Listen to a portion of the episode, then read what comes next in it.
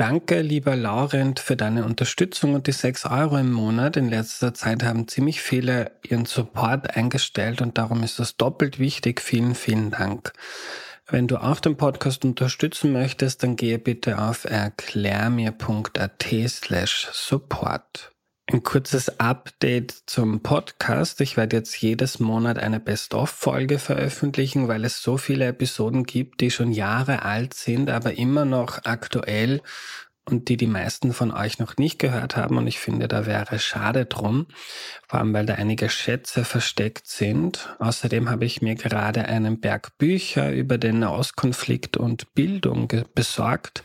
Da wird es heuer also noch einige Folgen dazu geben. Genauso plane ich auch eine Serie zu ChatGPT, in der ich und Gäste erklären, wie man den ChatGPT nutzt.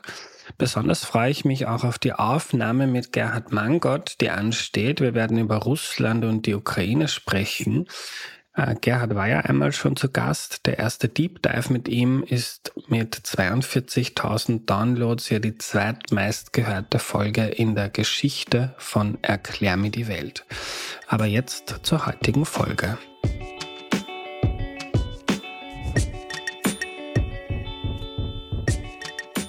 Hallo, ich bin der Andreas und das ist Erklär mir die Welt, der Podcast, mit dem du die Welt jede Woche ein bisschen besser verstehen sollst.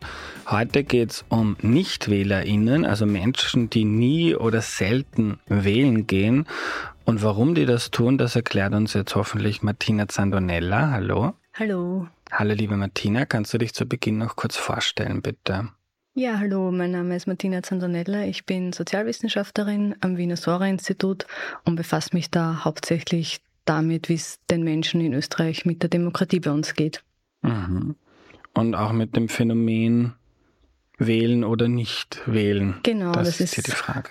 Das Interessanteste ist natürlich immer, wer wählt wen. Und dabei vergisst man aber sehr schnell, dass es sehr viele Menschen gibt, auf der einen Seite, die gar nicht wählen dürfen, weil sie keine österreichische Staatsbürgerschaft haben. Mhm. Und auf der anderen Seite Menschen, die irgendwann mal beschlossen haben, eigentlich zahlt sich das für mich nicht aus, ich brauche da eigentlich gar nicht hingehen und meine Stimme abgeben.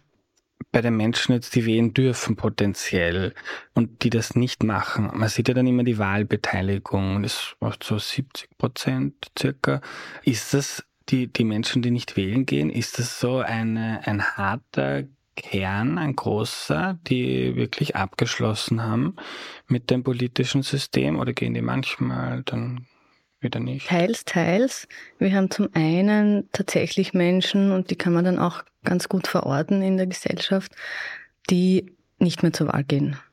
Nämlich gar nicht mehr, die irgendwann mal beschlossen haben, ist nichts mehr für mich. Und dann haben wir auf der anderen Seite natürlich Wähler und Wählerinnen, die zum Beispiel bei einer Nationalratswahl hingehen, weil da geht es auch um wirklich viel und dann vielleicht aber Bezirksvertretungswahlen auslasten, weil sie sich denken, da geht es eh um nichts. Auch bei der EU-Wahl wissen wir ja, ist die Wahlbeteiligung relativ niedrig im mhm. Vergleich. Das ist auch so eine Wahl, wo die Menschen das Gefühl haben, das ist sehr weit weg. Da das hat jetzt mit mir nicht so viel zu tun, da brauche ich auch nicht hingehen. So, da gibt es beide Gruppen. Mhm. Und die Menschen, die gar nicht mehr hingehen, kann man das beziffern? Was schätzt sie da? Wie viele Menschen gehen gar nicht mehr wählen? Na, was wir uns immer wieder anschauen, ist, wer ist diese Gruppe? Mhm. Also sind das irgendwie Männer, sind das Frauen, sind das Ältere, sind das Jüngere? Und was ganz klar ist, ist, dass das die Menschen sind im unteren Einkommensdrittel. Also das ist, von denen geht nicht einmal mehr die Hälfte zur Wahl, obwohl sie das Wahlrecht haben. Und das ist natürlich für eine Demokratie schon dramatisch, mhm. weil grundsätzlich das Wahlrecht ist ja ein Recht. Wir haben keine Wahlpflicht mehr, es muss niemand hingehen, es ist eine freie Entscheidung, ob ich hingehe, es kann mich niemand zwingen. Und dann kann man sagen, gut, wenn die Leute diese Entscheidung treffen, ist völlig in Ordnung, ja, es ist ihre freie Wahl. Aber dann muss man uns immer anschauen, geht das über alle Gruppen in der Gesellschaft? Mhm. Und dann ist es auch kein Problem, ja, wenn es in jeder Gruppe einen bestimmten Teil gibt, der nicht zur Wahl geht, soll sein. Aber wenn wir sehen, es sind ganz systematisch, ganz bestimmte Gruppen, dann kriegt die Demokratie natürlich ein Problem, weil sie offensichtlich genau diese Gruppen auf irgendeine Art und Weise auch ausschließt. Und das sehen wir bei den Menschen im unteren Einkommensdrittel seit jetzt ungefähr 25 Jahren. Aha. Also davor war es genau umgekehrt. In Wien kann man das sehr schön nachvollziehen.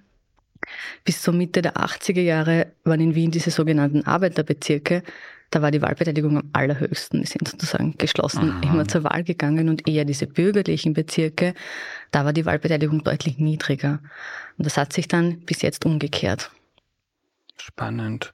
Bevor wir jetzt darauf eingehen, warum das so ist, unteres Einkommensdrittel ist so ein abstrakter Begriff. Wer gehört da dazu? Also wenn wir denken, dass wir in Österreich aktuell ungefähr 18 Prozent der Menschen haben, die armutsgefährdet sind, dann sind das natürlich alle diese Menschen. Aber dann geht es noch auf bis zu eben diesen 33 Prozent der, der mhm. unteren Einkommensverteilung. Man kann es nicht genau beziffern, leider mit einem Einkommen, weil man muss das immer relativ kompliziert auf den ja. Haushalt dann runterrechnen, weil es kommt natürlich darauf an, ob da jetzt fünf Menschen wohnen oder nur eine Person, die von einem Einkommen leben muss. Aber es sind also alle Armutsgefährdeten auf jeden Fall mal, aber dann doch nochmal deutlich mehr Leute. Also das geht schon ja. bis in die untere Mittelschicht. Ja. Also typisch ganz viele Alleinerzieherinnen. Genau, Alleinerzieherinnen sowieso. Die sind auch die, die besonders häufig armutsgefährdet mhm. sind, aber zum Beispiel auch die Reinigungskräfte, die Bauarbeiter, die Menschen, die beim Bilder an der Kasse sitzen. Also all die Menschen gehören häufig in das untere Einkommensdrittel, mhm. wenn man so an Berufen vielleicht ein bisschen plastischer auch festmachen ja. kann. Auch Pflegekräfte natürlich, ja. Unsere ganzen also Pflegekräfte, also all diese Berufe, wo man wenig verdient, schwierige Arbeitsbedingungen hat, das ist dieses untere Einkommensdrittel. Und das ist auch sehr interessant, finde ich, weil es sind ja genau die Berufe, die dafür sorgen, dass unsere Gesellschaft überhaupt funktionieren kann jeden Tag. Ich wollte gerade sagen, das waren die Menschen, für die man geklatscht hat während der Ganz Pandemie. Genau. Ganz genau, das war ja. das, was mir dann als systemrelevant definiert hat, für ein paar Monate zumindest, dann war die Diskussion eh schnell wieder weg. Und offensichtlich passiert dann in unserer Demokratie irgendwas, was genau die Menschen dann dazu bringt, nicht zur Wahl zu gehen. Und was ja noch dazu kommt, ist, dass genau in diesen Berufen auch noch extrem viele Menschen sind, die kein Wahlrecht haben. Also da, da kommt das auch zusammen. Und wenn man zum Beispiel in nach Favoriten schaut in Wien, dann haben wir inzwischen nur noch ein Drittel der Menschen, die dort wohnen, die mit ihrer Stimme im Gemeinderat vertreten sind. Weil dann haben wir den Teil, der nicht mehr zur Wahl geht und einen extrem großen Teil, das sind über 40 Prozent, die kein Wahlrecht haben. So kann man sich das dann auch immer überlegen, okay, wir haben eine repräsentative Demokratie, da sollte mhm. jede Stimme irgendwo mal ankommen und dort ist es einfach nicht mal mehr jede dritte Stimme, die dann vertreten ist. Also kann man in, in Summe mal zusammenfassen, dass wir, wenn es um Teilhabe in der Demokratie in Österreich geht und wer da wie vertreten ist, dass da Menschen, die nicht besonders privilegiert oder die unterprivilegiert sind, die vielleicht einen Migrationshintergrund haben oder andere Staatsbürgerschaft, die wenig verdienen oder vielleicht ganz krank sind und nur mehr Sozialhilfe bekommen oder Alleinerzieherinnen. Also dass das eine Gruppe ist, wo wir in Summe ein ziemliches Problem haben. Genau.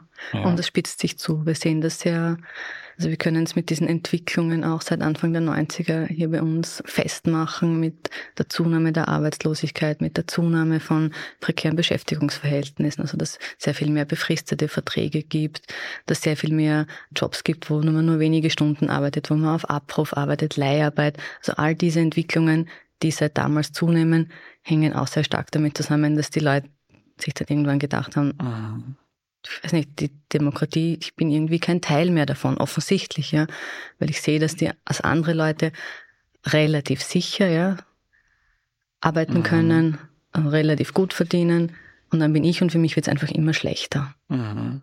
Ist das so die, der wichtigste Faktor, wenn wir jetzt darüber reden, warum in den letzten 25 Jahren Menschen im unteren Einkommensdrittel, die vorher öfter wählen waren als andere und jetzt weniger, deutlich weniger wählen gehen als die oberen. Ist da der, das Einkommen und so die wirtschaftliche Teilhabe der wichtigste Faktor? Das ist der zentrale Faktor, genau. Wir schauen uns das natürlich immer sehr genau an, weil es gibt ja sehr viele andere Dimensionen auch von sozialer Ungleichheit, die man damit berücksichtigen muss. Wir haben das Männer-Frauen-Thema, wo es Ungleichheit gibt. Wir haben natürlich auch Migrationshintergrund, keinen Migrationshintergrund all diese oder sexuelle Orientierungen, all diese Aspekte, wo es auch ähm, Diskriminierungserfahrungen gibt, was den Menschen auch einfach schlechter geht im Vergleich. Mhm. Und wir sehen aber, für diese demokratische Teilhabe ist es tatsächlich diese ökonomische Lage, dieses, wie arbeite ich, was verdiene ich, aber auch, welche Wertschätzung bekomme ich für die Arbeit, die ich leiste von der Gesellschaft. Das ist auch ein ganz zentraler Punkt, wo wir sehen, dass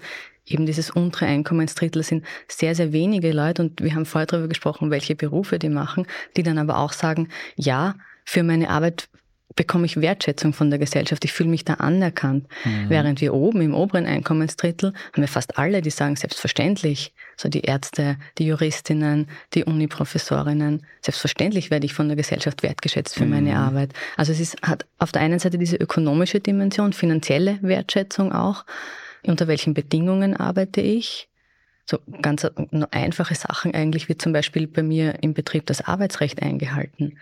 Das hat eine enorme Auswirkung darauf, wie die Leute über die Demokratie denken. Und es ist auch irgendwie ganz logisch, weil das sind Rechte, das sind Regeln, die wir als Gemeinschaft beschlossen haben, von allen für alle sozusagen. Und dann gibt es da einen ganz bestimmten Teil in der Gesellschaft, die sagen, aber für mich gilt das nicht. Und ich erlebe das jeden Tag, dass Regeln, die wir alle für alle beschlossen haben, für mich nicht gelten. Mhm spielt Bildung auch eine Rolle, weil wenn ich darüber nachdenke, wie sich die Gesellschaft verändert hat in der Zeit, sagst du heute, ich glaube, die Hälfte oder mehr als die Hälfte der Jungen fangen halt ein Studium an, das hat sich auch fulminant verändert und auch die Wertschätzung für, oder man hat es auch schwieriger, wenn man heute, also ohne große Ausbildung ist es am Arbeitsmarkt und auch in der Gesellschaft, wenn man dazugehören möchte und Anerkennung und Status haben möchte, auch immer schwieriger geworden, oder? Genau, Bildung hat natürlich auch einen Einfluss, der aber eher indirekt ist, weil er dann eben bestimmt, welche Arbeit bekomme ich mhm. letzten Endes. Es ist nicht so, dass jetzt einfach quasi nur Bildung sofort ja. dazu führt, dass ich jetzt zur Wahl gehe oder nicht zur Wahl gehe. Das läuft dann auch eher über diese Integration mhm. dann in diese, in, in diesen Arbeitskontext. Gibt es ein Stadt-Land-Gefälle bei den Nichtwählerinnen? Nicht so einfach. Das kommt eher darauf an, welche Art von Land es ist. Also wir sehen natürlich in diesen klassischen Abwanderungsgemeinden, wo einfach, wo das Geschäft zusperrt, wo, die, wo es keine Post mehr gibt, wo es keine Punk mehr gibt, wo die jungen Leute abwandern, sobald sie Familien gründen oder in den Arbeitsmarkt eintreten. Da sehen wir das schon. Aber es gibt natürlich auch Gemeinden, die blühen, ländlichere Gemeinden, ja, wo es sogar Zuwanderung gibt und dort ist es nicht. Also das hat sehr viel damit zu tun, was passiert dort in der Gemeinde. Haben die Leute das Gefühl, da gibt es eine Zukunft, da kann man auch für sich und seine Familie eine Zukunft aufbauen oder geht das irgendwie alles mehr oder weniger den Bach runter? Mhm. Bevor wir uns dann dem Thema zuwenden, was man da tun könnte potenziell, wenn ich jetzt dran denke, wann gehe ich zu einer Wahl, dann, wenn ich das Gefühl habe, irgendwie, ich kann da mitmischen in irgendeiner Form. Ich habe das Gefühl, mehr Lebensrealität wird dort irgendwie vertreten und ich erlebe, habe vielleicht sogar auch erlebt, da hat irgendwann mal ein Gesetz gekommen und das hat was geändert, was ich gut finde. Und wenn ich dran an die Menschen denke, jetzt im unteren Drittel, dann ist das ja vielleicht, so zynisch das klingen mag, teilweise rational, dass die nicht wählen gehen, weil, ja, also recht gut vertreten sind die nicht im politischen System. Genau, das ist auch was, was uns die Leute in der Forschung immer wieder sagen. Zum einen, dass sie das Gefühl haben, es bringt überhaupt nichts, wenn sie wählen gehen, weil sie sowieso nichts ausrichten können. Und zum anderen, dass das nicht nur so eine Erfahrung ist, die sie machen und die sie uns jetzt erzählen, sondern dass das im Grunde in Wirklichkeit so ist. Es beginnt ja damit, wenn wir uns anschauen, wer sitzt denn in den Landtagen, in den Parlamenten? Also bin ich dort überhaupt als jemand mit meiner Ausbildung, mit der Arbeit, die ich mache, bin ich dort überhaupt vertreten? Auch vielleicht mit dem Bildungsabschluss, den ich habe. Und da schaut es ja schon mal nicht so gut aus, ja, weil natürlich hauptsächlich Leute mit Uni-Abschlüssen in den Parlamenten sitzen, ähm, sehr viele Juristen, Juristinnen, sehr viele Unternehmer, Unternehmerinnen. Also das sind ganz bestimmte Berufsgruppen, die letzten Endes auf die Listen kommen und dann, dann in den Parlamenten sitzen. Und das ist jetzt, das soll jetzt nicht heißen, dass jetzt Leute mit dieser Art von Berufshintergrund nicht alle anderen vertreten können. Die Frage ist nur, tun sie es wirklich? Und da gibt es eine Studie in Deutschland, die sich das für 30 Jahre lang angeschaut hat, mhm. die beobachtet hat, wie ist das, was denken die Leute zu bestimmten politischen Themen und was wird dann im Bundestag umgesetzt, bis zu zwei Jahre später. Und die haben das ganz klar festgestellt, dass im Grunde nur das umgesetzt wird, was die oberen Einkommensgruppen wollen. In 30 Jahren, egal welche Regierung in Deutschland am Ruder war. Und das ist schon etwas, wo man dann sagt, na gut, dann ist das nicht mehr dieses Gefühl, nicht vertreten zu sein, mhm. dieses Gefühl auch, dass seine eigenen politischen Anliegen irgendwie nirgendwo davor kommen in diesem repräsentativen System, ist nicht nur subjektiv, das hat tatsächlich eine reale Grundlage, die schon sehr lange jetzt da ist. Und es ist völlig rational, dass die Leute sagen, was soll ich da noch? Ja? Es interessiert sich ja niemand für mich. Und wir haben auch, wir sehen das auch. Wir hatten 2018, haben wir mal eine Frage gestellt, ähm, gibt es eigentlich eine Partei, von der, wo Sie das Gefühl haben, da werden Ihre politischen Anliegen irgendwie aufgenommen, die kommen dort vor. Und da hatten wir sehr, sehr wenige, das waren glaube ich 13 Prozent Menschen in Österreich, die gesagt haben, ich, hab, ich finde keine Partei. Mhm. Und jetzt, das war im Herbst letzten Jahres, sind wir bei 38 Prozent. Also fast vier von zehn Menschen in Österreich sagen, es gibt für mich im Moment irgendwie keine Partei, wo ich meine Anliegen irgendwo sehen könnte. Mhm. Also da sehen wir schon, dass diese, diese Vertretung und in der Art von Demokratie, die wir haben, geht es ja auch um Vertretung tatsächlich so nicht mehr gegeben ist. Und da haben wir dann auch wieder dieses Gefälle nach den Einkommensgruppen. Das sind die oberen Einkommensgruppen finden sich noch ganz gut zurecht. Ja. Und da sind wir noch gar nicht bei den oberen 10 oder 1 Prozent, die ja in dem Sinne gar nicht mehr auf ihre Stimme bei einer Wahl angewiesen sind. Da geht es ja dann um ganz andere Dinge, wie dass ich mir einen Fernsehsender kaufen kann, dass ich einer Partei viel Geld spenden kann, mhm. dass ich die Meinung auch über die Medien beeinflussen kann. Das sind ja dann noch ganz andere Möglichkeiten, die die Menschen haben, von denen im unteren Einkommensdrittel ja niemand träumen kann. Ja, die, die haben einfach ihre Stimme und müssen sich darauf verlassen, dass man einen Haufen Stimmen zusammenbekommt, um mhm. irgendwas durchzusetzen. Und das funktioniert so einfach nicht mehr. Ist es jetzt ein temporäres Phänomen mit Covid, Krieg, Inflation oder ist das etwas, was sich so peu à peu aufgebaut hat? Es spitzt sich zu, aber es ist nicht neu. Mhm. Das ist, glaube ich, auch sehr wichtig. Und was wir auch bedenken müssen, letzten Endes, wenn wir ein Stück weit zurückgehen in die Geschichte der Demokratie, es ist ja durchaus Teil der demokratischen Entstehungsgeschichte, dass die besitzlose Schicht sozusagen auch ausgeschlossen ist. Man kann das ja schon nachlesen in den Dokumenten über die Entstehung der modernen Demokratie in den USA zum Beispiel. Die haben sich über hunderte Seiten ähm, darüber unterhalten, wie sie das denn machen sollen, wenn sie 100 Prozent dafür sind, dass das allgemeine Wahlrecht kommt, weil wir das alle wollen in der Demokratie, aber dann halt die, Befa die Gefahr besteht, dass da auf einmal eine große Masse an Menschen zum Beispiel das Eigentum abwählen könnte. Ja. Mhm. Und es ist extrem spannend, dass das eben seit damals dann auch, und dann wurden natürlich diese ganzen Barrieren auch eingeführt, ja, die eben genau das verhindern sollen. Und das ist ein bisschen konstitutiv für die Demokratie und das darf man, glaube ich, auch nicht vergessen, dass das letzten Endes immer ein Kampf ist von den Menschen, die weniger Ressourcen haben, um Mitbestimmung. Ja.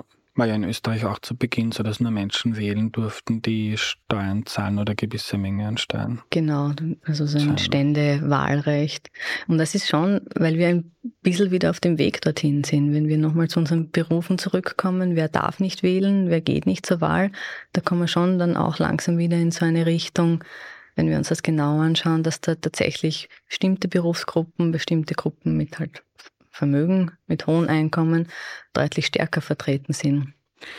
Furchtbar. Äh, bevor wir zu den Lösungsansätzen kommen, noch eine Frage. Wenn du jetzt so sagst, das hat sich aufgebaut, jetzt zugespitzt, dass sich immer mehr Menschen nicht von den Parteien vertreten fühlen, ist das ja interessant, weil wenn man drüber nachdenkt, vor 30, 40 Jahren war ja das Angebot an Parteien deutlich kleiner. Also ein Unternehmer oder Wirtschaftstreibender, der vielleicht kulturell progressiv ist, der möchte, also der schon in den 80er Jahren für die Homo-Ehe war, aber auch möglichst wenig Steuern zahlen, der hat sich Du musst halt die ÖVP wählen und er nicht, aber hat es wahrscheinlich getan.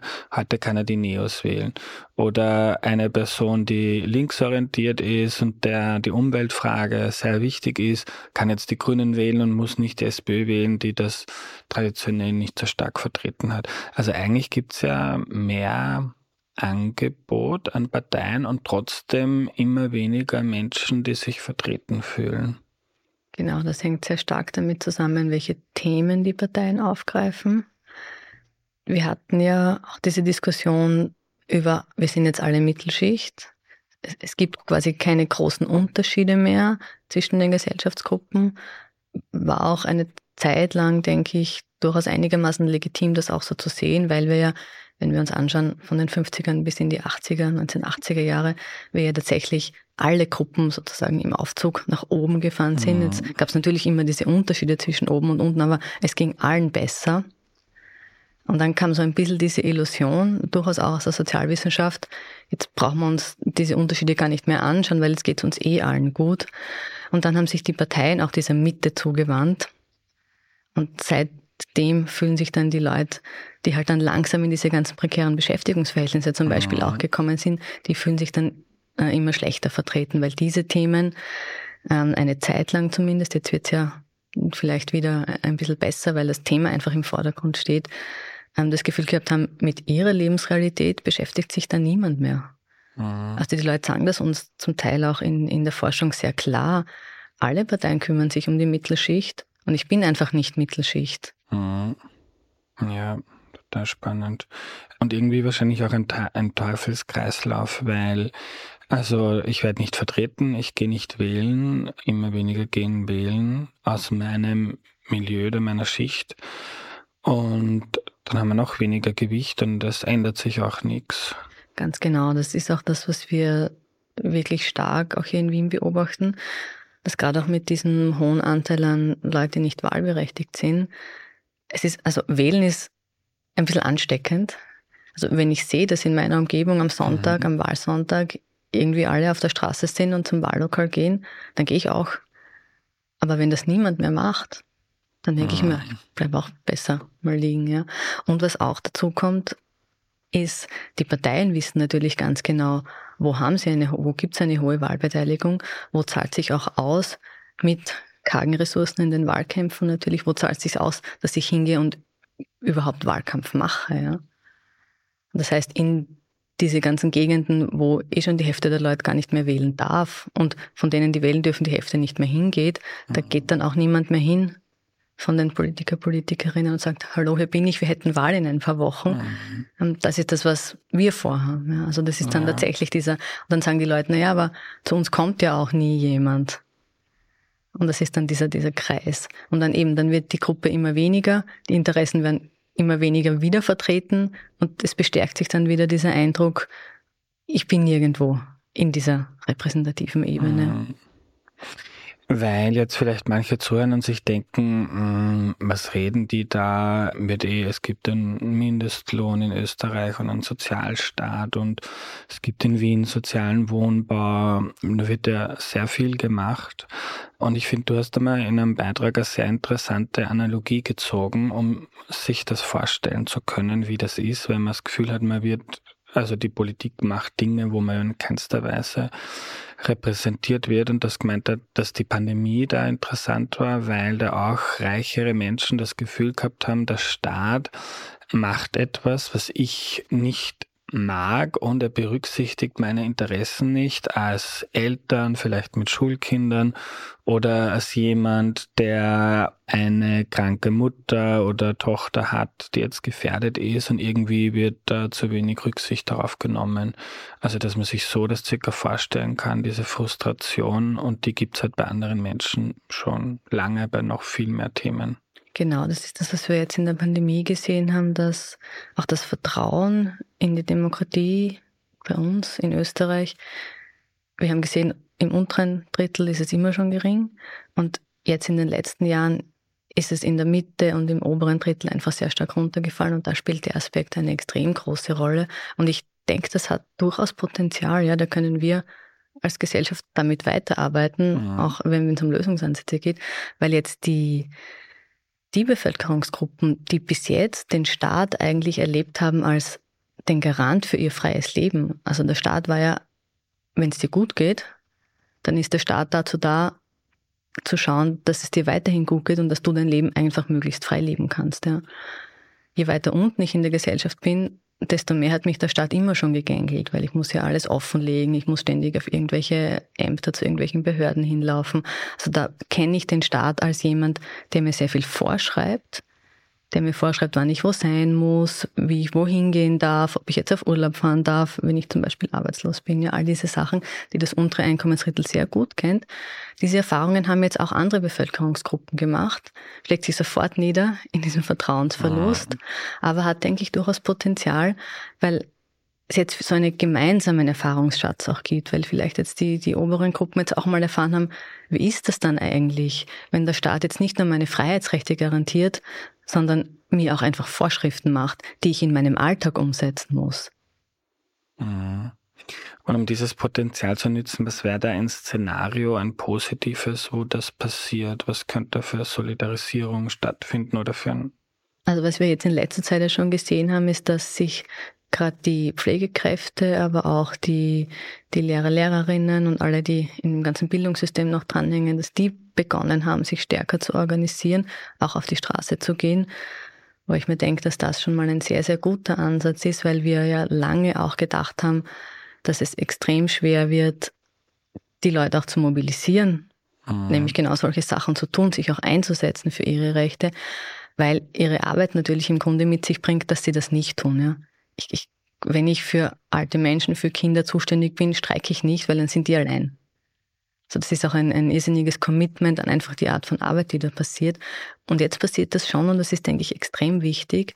Und dass das noch ein bisschen fehlt, ist, dass wir alle, die wir andere Arbeiten haben, uns mit diesen Gruppen auch solidarisieren. Mhm. Weil allein werden sie es nicht schaffen. Ja, wir werden es nur gemeinsam schaffen. Mhm. Und da braucht es noch viel mehr an Solidarisierung, wenn wir da was ändern wollen. Mhm. Dass sich gerade diese Berufsgruppen, die für unseren gesellschaftlichen Alltag so relevant sind, dass wir für die auch bessere Arbeitsbedingungen einfach mhm. hinkriegen.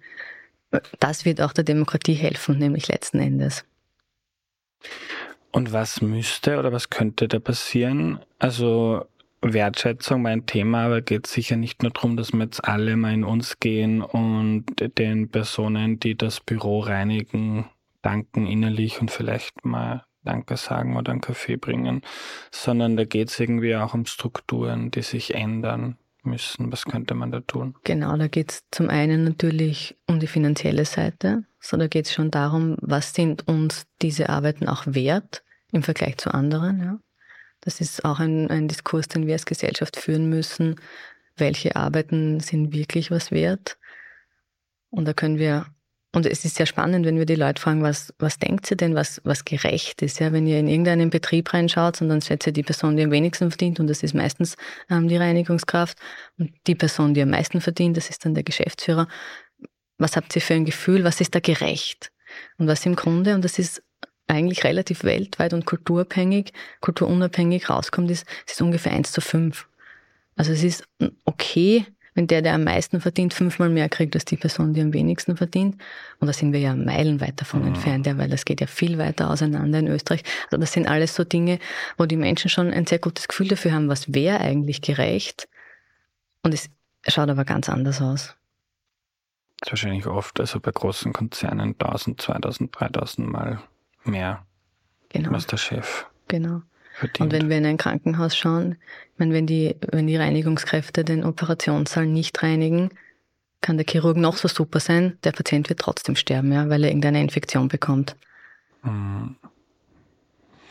Also um dieses Problem, dass irgendwie auch die Demokratie langsam zerfrisst, wenn man es so ausdrücken möchte, zu lösen, braucht es vor allem wirtschaftliche Reformen, die dazu führen, dass das untere Drittel nicht nur das Gefühl hat, sondern dass die tatsächlich wieder quasi mehr vom Kuchen haben. Und wenn sie merken, die Politik tut da etwas, wovon ich profitiere, dann verändert sich auch meine Einstellung zum Staat und zur genau, Politik das ist, wieder. Das ist die eine Seite mhm. natürlich. Mhm. Diese, und da geht es jetzt, glaube ich, weil du das vorhin angesprochen hast, dass wir in Österreich eh noch einen guten Sozialstaat haben, selbstverständlich. Es geht jetzt auch nicht darum, dass all diese Leute morgen auf der Straße sitzen, aber es ist diese Relation, weil jeder Mensch vergleicht sich. Ja, und wenn ich sehe, okay, jetzt mit der Teuerung, ich weiß tatsächlich vielleicht nicht mehr, wie ich meine Miete zahlen soll, wie ich meine Energiekosten zahlen soll. Und dann sehe ich aber, wie gut es anderen geht im Vergleich. Ja, da muss es, da muss jetzt ich noch nicht mehr oder weniger vor der Obdachlosigkeit stehen. Das ist, glaube ich, auch noch wichtig. Aber diese finanzielle Seite ist eine zentrale Sache, wo wir sehen können, dass wenn wir da ein bisschen weiter wieder zusammenkommen, also die einen ein bisschen mehr, die anderen ein bisschen weniger, dass das auf jeden Fall für die Demokratie enorm wichtig ist. Was auch noch wichtig ist, ist, wie die Arbeit gestaltet ist und vor allem auch Mitbestimmung bei der Arbeit. Das ist das, was wir auch sehen, dass gerade äh, unser unteres Einkommensdrittel sehr, sehr wenig Möglichkeiten hat, in der Arbeit mitzubestimmen, wenn wichtige Entscheidungen für die Belegschaften getroffen werden. Also da geht es jetzt nicht um den Obstkorb oder um solche Dinge, sondern tatsächlich um wirksame Mitbestimmung. Ja, wenn einfach, wenn jemand eingestellt wird oder dass jemand eingestellt wird, dass ich da eben auch eine Mitsprache habe über einen Betriebsrat. Im besten Fall, ja, wenn es einen gibt, dann ist es eh institutionalisiert. Und da sehen wir ganz klar, wenn Menschen in der Arbeit mitbestimmen können, dann stärkt das dieses Gefühl, ich kann was bewirken. Und das sind auch die Menschen, die dann außerhalb der Arbeit zu den Wahlen gehen. Und das ist besonders relevant für das untere Einkommensdrittel. Mhm. Also wir sehen im unteren Drittel, wenn die Leute einen Betriebsrat haben in der Arbeit, wenn sie das Gefühl haben, da ist erstens jemand, an dem ich mich wenden kann und direkt auch sehen, da ändert sich was. Wenn ich da mitmache, dann hat das enorme Auswirkungen auch auf die Demokratie im Allgemeinen. Und das, glaube ich, darf man überhaupt nicht unterschätzen, wie wichtige Demokratiearbeit da auch in den Betrieben passiert. Wir sehen es vor allem bei den Lehrlingen noch einmal stärker. Wir haben ja dieses Gefälle, diese sozusagen zwei Klassen Demokratie, die wir schon ähm, bei den 14-Jährigen beobachten. Wenn die jungen Leute, die aus den Gymnasien kommen, die, die aus den Mittelschulen kommen, haben schon ein ganz anderes Verständnis von sich als Bürger und Bürgerinnen die Leute aus den Gymnasien sagen, selbstverständlich, ja. Wenn irgendwo über Politik diskutiert wird, ich habe auch was zu sagen, ich bringe mich da ein, ich, ich weiß auch, wie ich mich einbringen kann. Und wir haben die jungen Menschen aus den Mittelschulen, die eher sagen, naja, ich habe relativ wenig gelernt über meine Rechte, über Mitbestimmungsmöglichkeiten und eigentlich habe ich nicht wirklich das Gefühl, dass das Ganze auch irgendwas mit mir zu tun hat. Und dann kommen die oft in eine Lehre und dann haben sie einen guten Betriebsrat und er kann da extrem viel wieder wettmachen. Das sind sehr, sehr viele Erzählungen, die wir mhm. immer wieder hören, wo die, wo die jungen Menschen dann sagen, der Betriebsrat hat mit mir über die Nationalratswahl gesprochen. Und das war das erste Mal, dass mir irgendwie auch aufgegangen ist, Politik hat was mit mir und meinem Leben zu tun. Und das ist, glaube ich, auch ganz wichtig, dass wir Demokratie nicht als etwas verstehen, was halt alle fünf Jahre an der Wahlurne stattfindet. Demokratie ist was, was wir im Alltag spüren müssen und im Alltag erleben müssen. Sonst funktioniert sie nicht. Man kann das nicht auslagern an, an die Wahl. Und es ist auch eigentlich selbstverständlich, oder? Wenn ich so viel Zeit, wie viele von uns in der Arbeit verbringen, wenn wir dort in einer quasi Diktatur leben, warum sollen wir dann irgendwo anders mitbestimmen? Mhm. Das passt ja dann auch nicht zusammen. Welche Rolle sollte oder kann die Schule da haben? Also bei der Schule ist es ganz wichtig, dass die politische Bildung endlich gestärkt wird bei uns in Österreich. Wir haben ja immer noch nicht einmal eine Ausbildung für Lehrer und Lehrerinnen, die politische Bildung unterrichten, eine eigene, sondern hinken wir einfach meilenweit hinten nach aus den bekannten Gründen in unserer Geschichte. Aber es ist extrem zentral, dass eben dann auch nicht nur Wissen vermittelt wird, und Kompetenzen, sondern dass äh, die Schüler und Schülerinnen schon möglichst früh auch tatsächlich Demokratie erleben.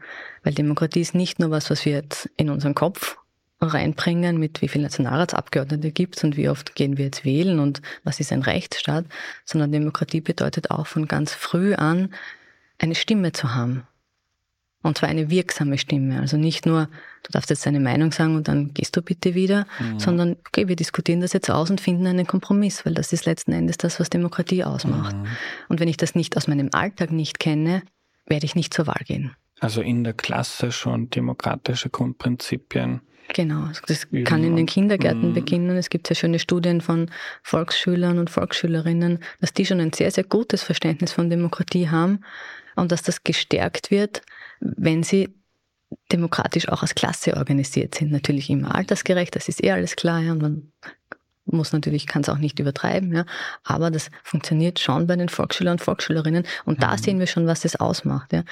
Bei den sieben-, achtjährigen können, sehen wir schon die Differenzen. Dass die einen die Demokratie erleben, dann einfach sagen, das ist wichtig, dann mache ich mit und ich freue mich schon, wenn ich dann wahlberechtigt bin. Und die anderen, die sagen, keine Ahnung, es hat mit meinem Leben nichts zu tun mhm. konnte. Und wenn wir jetzt so auf die große Ebene gehen, auf die große Politik, Bundespolitik ähm, oder auch in den, in den Ländern, jetzt kann man ja zu Gesetzesvorhaben Kommentare schicken, aber wer, also ich kann auch kein Gesetz lesen. also wer kann das? Ja, die Hürde ist extrem ja. hoch. Aber dann gibt es jetzt zum Beispiel in Wien manchmal, wenn jetzt eine Straße umgestaltet wird, ein Barveranstaltung, dann kann man hingehen, da wird diskutiert, teilweise auch stundenlang und recht intensiv. Gibt es da Vorbilder oder Beispiele, wie, wie man auch auf dieser Ebene der so Partizipation dazu führen kann, dass Menschen das Gefühl haben, so ja, ist eigentlich nicht wurscht, was ich denke? Ja, das ist, was wir auch sehr schön sehen, ist, dass tatsächlich die Menschen, ähm, die dort mitmachen, wenn sie mal dorthin kommen, und in Wien gibt es ja tatsächlich enorm viel Angebot für nämlich alle Menschen tatsächlich, die hier wohnen.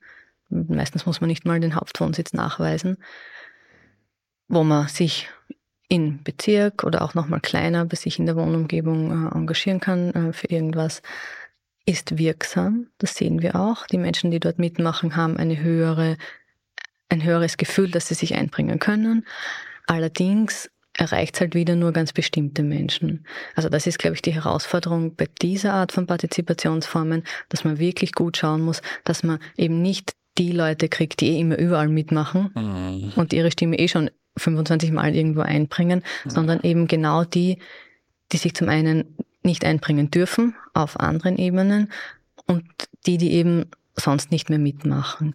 Und das ist das Zentrale bei diesen Partizipationsformen letzten Endes, dass man da zum einen mal die Info rausbringt, die Info an die Leute bringt, die man eigentlich da haben möchte. Und zum anderen dann auch eine Umgebung schafft, wo man sich wohlfühlt. Weil das ist was, was wir immer wieder hören, gerade von unseren unteren Einkommensdrittel, die dann sagen, naja, ich möchte dort eigentlich nicht hingehen, weil das sind keine Leute wie ich. Also ich, ich bin halt nicht so geübt im Reden vor einer großen Menge. Mhm. Ja, ich kann meine Gedanken jetzt vielleicht nicht so schön ausdrucken, weil ich war halt nicht groß auf der Uni und habe das dort gelernt. Und das ist auch nochmal eine Herausforderung, dass man dann diese Situation dort schafft, mhm. wo eben eine demokratische Situation, wo wir alle auf Augenhöhe miteinander reden können, ja. egal woher wir kommen, ja, und was jetzt unsere Stärken und Schwächen sind. Also ein schlechtes Beispiel wäre dann das, was ich selber mal erlebt habe im achten Bezirk, da war so, wird eine Straße umgestaltet und da hat es dann so einen Infostand gegeben und konnte man ähm, Feedback einbringen oder Wünsche oder Beschwerden und da sind dann viele Leute rundherum gestanden und da gab es zwei ältere, meinungsstarke Männer, die haben da fast geschrien mit den Leuten und haben da, und ich war da, da eine halbe Stunde zugeschaut und da ist kaum jemand sonst zu Wort gekommen. Der Rest ist irgendwie teilnahmlos dabei gestanden. Und wenn das so läuft, dann ja, genau, habe ich wenig Lust. Dann werden die Menschen auch nicht wiederkommen. Ja. Und was, glaube ich, auch noch wichtig ist, dass man nicht vergessen darf, ist, dass diese Art von Partizipationsformen diese Defizite, über die wir vorher gesprochen haben, auf der repräsentativen Ebene im Grunde nicht wettmachen können. Das ist, glaube ich, auch wichtig. Weil letzten Endes, ich habe kein Recht, das irgendwie zu initiieren oder ich kann jetzt nicht zum Bezirk gehen und sagen, hey, ich möchte hier ein partizipatives Budget haben und hier möchte ich eine Kretzelmitbestimmung haben. Das kommt von oben. Das Wahlrecht ist mein Recht, das kann ich einfordern. Und die politische Wirksamkeit steht natürlich auch immer in Frage, weil bei all diesen Sachen, es muss nicht umgesetzt werden. Jetzt gibt es das politische Commitment, dass vieles von diesen Dingen dann umgesetzt wird, aber ich habe auch kein Recht darauf zu sagen, das wird jetzt umgesetzt.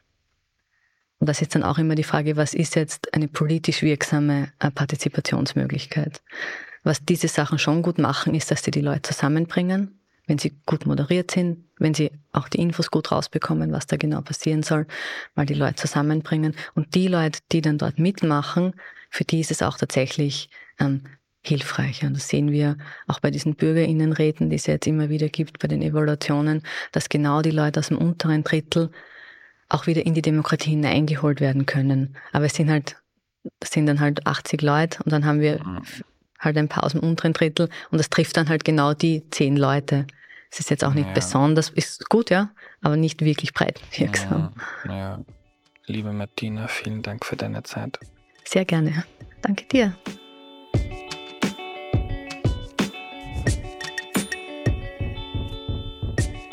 Was nehme ich mir mit? Sehr, sehr viel. Martina hat mich nach der Aufnahme auch noch mit Unterlagen eingedeckt. Ich möchte mich dem Thema noch stärker widmen und auch mal einen Text dazu schreiben. Nicht wählen ist manchmal gar keine so dumme Entscheidung, aber ein Teufelskreislauf. Also Menschen, die nicht wählen gehen, haben oft das Gefühl, dass sie ohnehin nicht mitentscheiden können und dass das, was ihnen wichtig ist, sowieso nicht von der Politik behandelt wird.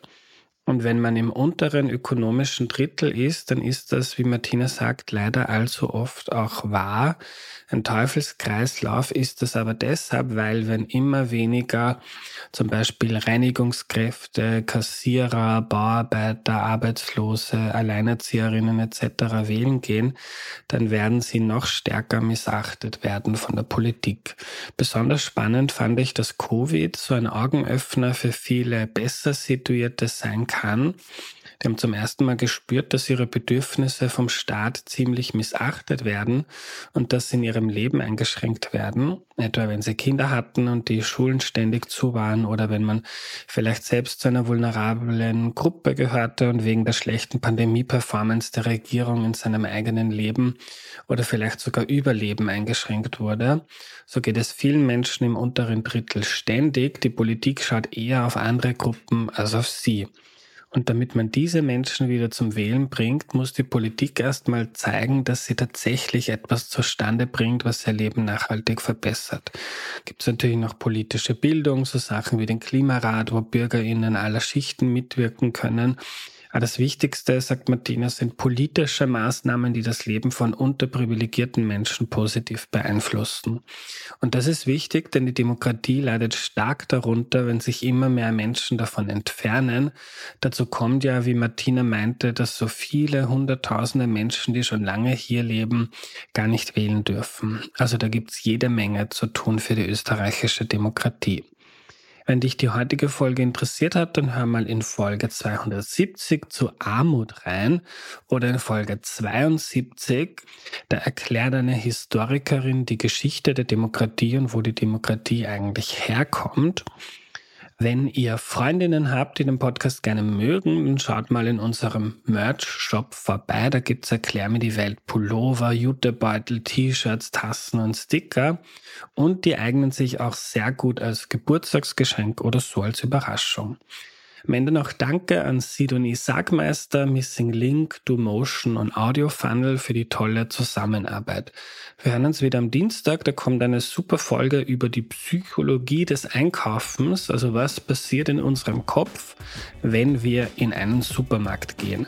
Bis dahin eine gute Zeit, euer Andreas.